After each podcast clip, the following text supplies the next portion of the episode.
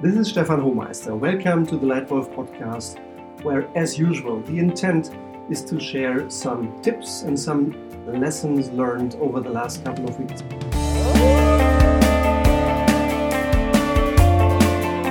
And this time, straight to the point. This month's learning in one simple sentence. And it does work. Today's title is Leitwolf Learning June 2020. And it's just amazing to me to experience how much can be done if we just have to. Uh, so this is my my key lesson, my key lesson learned in June 2020. Now, I observe a couple of fundamental facts. The first one is in fact a little bit sobering. It's spread. I observe a continued spread and even accelerated spread between high and low, both in very human ways, where already half a year ago, 50 million people went to bed starving every single night, not just hungry, but starving. And now, as a consequence of COVID 19, this number has jumped to as high as 300 million people who are going to bed starving every single night. Horrible, wrong, and I'm trying to do what I can to make a contribution to reversing Similarly, on the business side, I also observe a noticeable spread that is showing business disparity that is continuing and, in fact, even accelerating, where interchangeable, non differentiated offers are getting under more and more pricing pressure at the lower end of the market. And some of those businesses are disappearing. While in the higher end of the market, business continues, and in those very highly differentiated parts of the business, where a service or a product really has a meaningful differentiator versus competition in those top ends of the market, those top 0.5% of healthcare markets, education markets, and other service and product markets, I even see companies are selling more than ever before. So even that disparity, that spread between high and low is accelerating also in the business world. Three more fundamental facts I've learned last week joining a conference with McKinsey in San Francisco. What the team shared is three foundational facts. One, a shift in consumer and shopper behavior. They describe it as a shock to loyalty. No less than 20% of consumers have changed and switched their primary brand over the last couple of months.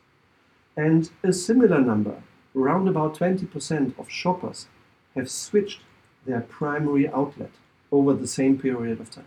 Now, why is that? It is probably driven by the second fact, which is a shift in consumer needs. There is a shift from proximity and convenience to hygiene. Consumers and shoppers seem to prefer now things that are hygienic, healthy, and perceived as safer than they did before the pandemic. And shift number three e commerce penetration had you and I discussed half a year ago, is it conceivable that the e commerce penetration would increase by as much as 11 points in three months? We would probably have said, no way, this is absolutely impossible, never. And that's exactly what happened. So, the last time the global e commerce penetration, i.e., the number of people from a big group of base size sample who purchased anything for the first time online has, has gone up by 11 points, 11 percentage points. It took 10 years from round about 2010 to 2020. And now the same growth in e commerce penetration has happened yet another time, and it took just 90 days. Almost impossible. And the answer is it did happen. So, and it does work. Yes, there are big changes. I think the, the first one that had been going on ever since the financial crisis in 2008 and maybe started before, the shift to that so called VUCA world, that volatile, uncertain, complex, ambiguous world. That has been there all along and is continuing. But I think it's now just accelerated by COVID 19. And the question now is how to deal with that. Should I just sit still in shock or move forward? And I bet you are moving forward. In moving forward, I see a couple of barriers that some of us have made habits in thinking and they need to be overcome. One, problem focus. I still see too many people around me who just focus on problems, describing them in all detail and then stopping right there without even proposing a solution. And the second one is incremental thinking from the past forward. It's Stefan. This is not possible because it has never worked like this before. Yeah? yeah, thank you very much, but that shouldn't be guiding our thinking. While I agree with one thought, it may not be easy to change. I respectfully disagree when people say it doesn't work because it does. It does work. And I'd like to share with you in this podcast a few impressive examples that prove that point. Here are my tips on how to come out of this crisis in a strengthened, stronger way than ever before. Number one, stop perfectionism, achieve more. It's just amazing how much can be done, suddenly can be done if you have to. You probably have heard, you for sure have heard about the Pareto principle saying that 80% of your result is achieved with 20% of the input. However, in many cultures, particularly in many established company cultures, we don't start acting when a decision is 80% right or when the information is 80% complete. We continue until 90, until 99, sometimes even until 99.9% quality of information is achieved. Only then a decision to act is being taken. And I do think there are still a few exceptional business cases and situations where that is exactly the right kind of behavior. For instance, mergers and acquisitions. when my friend Ottmar Debald, who is consulting on M&A, when he's consulting clients, then they better make sure that before you sell or buy a company, you are really sure you're buying the right thing and selling the right asset. I think that's a situation where you really need a high quality of information before you make a call. And similarly, when you do a recruitment decision, in my, in my opinion, the most important decision you take in business is who you hire and who you don't hire. In these situations, you should be pretty close to um, just below 100% to take the right decision. But these are the exception. 95 out of 100 decisions you take every day are neither related to M&A nor to recruitment decisions. They are running your business. They are innovation. They are daily business. They are strategic decisions. And I think in most of those situations, we should not allow perfectionism. We should not allow the mindset of perfectionism to take over. Why? Because it just slows us down tremendously. It makes us slow, while everyone around us just continues running and executing, and we just slow down way too much. And I think a stunning example I have experienced for is stopping it, the perfectionism, changing the mindset, and as a result of that, achieving much more is just coming from 48 hours ago. Yeah, I'm, I'm uh, working here in, in the month of June 2020. I've been working for six months with a wonderful lady, wonderful leader, who is uh, running an important uh, regular process, which is the backbone of a large very professional, well known publishing house in Germany with over 100 partly market leading titles, and to me, a symbol for absolutely excellent journalism. And this lady does a central piece of work. She coordinates client dates. So, one of the, the, the main processes in that business is to regularly meet clients who invest into these titles, into advertising and publishing in these titles on a regular basis. That's where the money comes from. Making sure these dates with clients are planned, are well prepared, are working seamlessly is at the heart of making this entire company successful. Now, so far, until the COVID 19 pandemic hit us, those dates have always been live, performed live with people in the boardroom. Now, the pandemic suddenly forced us, forced that business to rethink. And had they insisted to continue doing things the way they had always been done, they would probably be out of business by now. In fact, they did the exact opposite.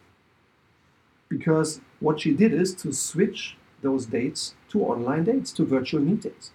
And it worked within three days. She and maybe 10 others helped to switch the whole process of setting up, conducting, and delivering excellent client conversations to online within just three days. And the best is that as a result of doing them online, in the meantime, now that the process has been running for a quarter, she even increased capacity substantially. They used to have about 250 dates with clients per year last year, and they are now up to a level of 350 dates with clients per year.